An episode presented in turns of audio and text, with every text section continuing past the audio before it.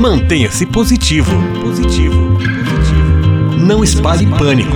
Não espalhe pânico. Espalhe fé. Coronavírus. Juntos iremos vencer. Esta é uma série especial de entrevistas produzida pela Província Franciscana da Imaculada Conceição do Brasil, da qual faz parte também o Serviço Franciscano de Solidariedade e a Fundação Cultural Selinalta, juntos levando formação e informação para você neste período que temos vivido de grande desafio por conta da pandemia da Covid-19.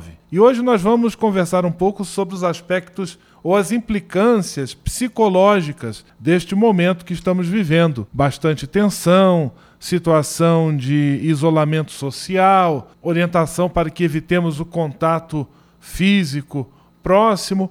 E em relação a todos esses temas, nós vamos conversar com a professora Esther Batistella, ela professora do curso de psicologia da Universidade São Francisco. Paz e bem, professor Esther. Mais uma vez, muito obrigado. O professor Esther já participou outros momentos conosco. Mais uma vez, obrigado pela sua participação. Paz e bem. Olá a todos. Obrigada, Frei, mais uma vez pelo convite. É, estamos aqui para ajudá-los aí nesses esclarecimentos que for possível. Professora, nós percebemos, ouvemos muitos fatores estressantes numa crise como essa ruptura da rotina, clima de incerteza, de insegurança, a exigência de se ficar mais tempo em casa, também sem aquelas tarefas do dia a dia.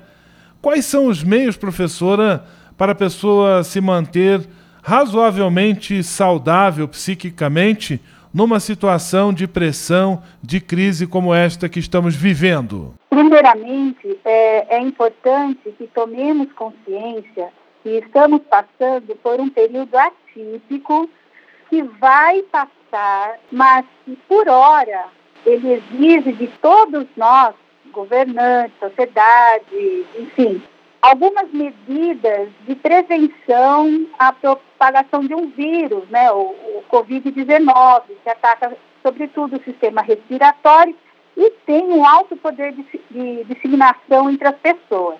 Uma das medidas tomadas no enfrentamento dessa virose foi o isolamento social. O problema é que esse isolamento alterou toda a nossa rotina. E como nós somos seres sociais por natureza, o isolamento não é algo que somente lidamos bem. Por isso é importante que, mesmo dentro de casa, tenhamos uma rotina mais próxima ao que fazíamos antes desse período de quarentena. Então, procurar organizar e adaptar as tarefas da casa, é, mais próximas aos horários em que eram antes realizadas, manter-se bastante é, bem hidratado, é, bastante ativo dentro da possibilidade dentro da própria casa, até com exercícios físicos, sempre dentro dos limites aí da própria casa, mas é muito importante. Outra coisa fundamental é ter contato com outras pessoas, mas por telefone ou por outro recurso, né? Conversar com os grupos de amigos, com os parentes queridos. São pequenas ações que evitam os estresses e a ansiedade frente à situação de isolamento e nos ajudam a recompor o nosso corpo e a nossa saúde mental. Quem está conversando conosco, professora Esther Batistella, do curso de Psicologia da Universidade de São Francisco. Professora, os adultos, é, presume-se que eles tenham, em tese, uma capacidade melhor de entender a situação, de cumprir as orientações que são apresentadas. No entanto, nós temos alguns públicos que são mais frágeis neste sentido, por exemplo, as crianças e os idosos. Como lidar com esses dois públicos especificamente neste contexto? Para as crianças, é, o isolamento não é algo fácil de se entender, principalmente as pequenas, porque elas não entendem o porquê não pode sair, o porquê que não pode brincar com os seus amigos, ir ao parque, à escola, à casa dos avós. Isso para elas é muito difícil. É, uma forma muito eficaz de ajudar as crianças a entender é, o que estão passando, ou melhor, o que nós estamos passando, estamos juntos, é conversar com elas sobre o que elas acham que está acontecendo e o porquê que elas não estão saindo de casa. É importante lembrarmos que as crianças elas têm opinião para tudo. Elas não estão alheias aos fatos que estão acontecendo. Só que elas interpretam tudo é, o que vem é, no mundo segundo as suas próprias percepções. E é aí que a gente precisa ouvi-las, entendê-las, né? Então, os pais é, terão grande oportunidade de entender os seus filhos, é, entender as suas ideias, entender o medo, entender como eles estão pensando é, a situação que estão vivendo, ouvindo. E pode ser muito, muito útil também para ele poder esclarecer é, aos filhos, aos pais esclarecer aos seus filhos, é, o porquê que estamos isolados, o que é que esse coronavírus tanto faz, é, até mesmo de como essas crianças, como seus filhos, podem ajudar a passarmos mais rápido possível por essa situação e a, a, voltarmos numa rotina do dia a dia. Então, por exemplo, com os cuidados com a higiene e tudo mais. Então, assim como os adultos, a criança, ela também precisa de uma rotina.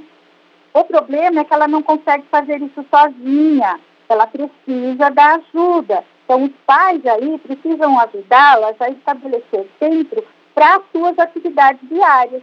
Tempo para brincar, tempo para estudar, lembrando que não é férias, né?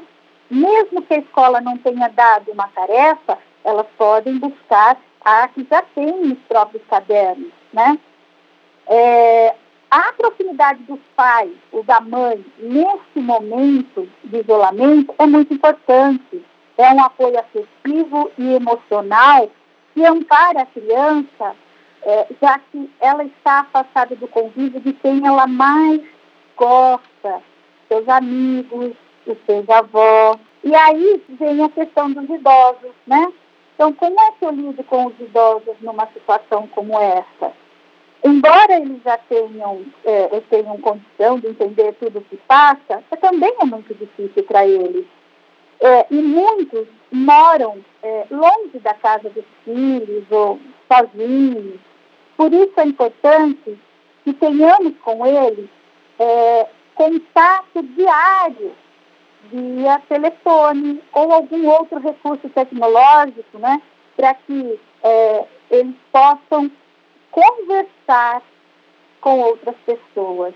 É importante é, lembrá-los de não sair de casa, nem para compra, nem para remédio. Tudo isso hoje, se tiver que ser feito, é por nós, pelos filhos, né? E deixar que as crianças conversem com eles sempre que possível. Então, conversa por telefone é a forma de matar a saudade. A videochamada é uma outra, né? Bem, é, enfim, dependendo qual é a, o recurso que esse avô tem ou essa avó tem para conversar, o dispositivo eletrônico que ela possui lá, o celular, enfim, o computador. Mas isso é importante, porque é por esses recursos que hoje nós podemos levar uma palavra de carinho, um acalento aos nossos idosos. Estamos conversando com a professora Esther Batistella, professora da Faculdade de Psicologia da Universidade São Francisco. Professora, em termos aos meios de comunicação, aos que eles nos as informações que eles nos trazem, oferecem, tanto os meios convencionais, emissoras de TV, rádio, jornal, e também a internet, as redes sociais, existe uma medida certa de acesso a esses meios para nos mantermos informados, mas também, de repente, para não entrarmos aí num círculo vicioso de ficar só criando medo, criando pânico, porque só vemos esse tipo de conteúdo? Como dosar bem esse uso e esse acesso aos meios de comunicação? Bom, é preciso lembrar e nem tudo que está sendo divulgado, principalmente é, por WhatsApp, é verdadeiro e merece ser passado adiante. Então, é, isso é um cuidado que nós temos que ter com as notícias, principalmente as que vêm por internet. Buscar fontes oficiais, dar atenção aí a, a alguns jornais é importante para que possamos é, nos inteirar do que está acontecendo. No entanto, é, isso não precisa ser feito a todo momento, ou essa, esse rádio ou essa televisão é, é, ficar ligada a todo momento. Tem tantas coisas para fazermos, ocupar-nos com leituras, com outras atividades do dia a dia, que não há necessidade de acompanharmos notícia a notícia. É, essa situação, ela traz um desconforto grande, um, um desequilíbrio emocional grande, porque é, ficamos presas ao que é catastrófico, ao que é, é ruim. E não, nós podemos tirar experiências boas de tudo que está passando. Então, é, aproveitar esse momento, não só para ficar é, direto com, é, ligado nos meios de comunicação. É, reforço que as notícias são importantes, mas buscá-las na fonte correta, no noticiário, e não direto é, ficarmos a toda hora com, é, procurando notícias. Isso alimenta algo muito, vamos dizer assim, muito difícil das pessoas lidarem, né? Que é, é a questão da incapacidade de agirmos, porque estamos isolados, estamos parados, enfim. Né? É, é um cuidado que nós temos que ter com essas informações. Conversou conosco a professora Esther Batistella. Professora, eu quero lhe agradecer a sua participação, sempre muito disponível em nos atender. Que também este momento de crise seja ocasião de amadurecimento pessoal para todos nós.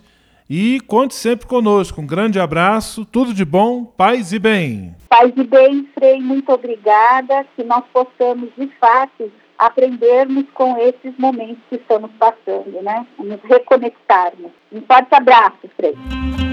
Mantenha-se positivo. Positivo. Positivo. Não espalhe pânico. Não espalhe pânico. Espalhe fé. Coronavírus. Juntos iremos vencer.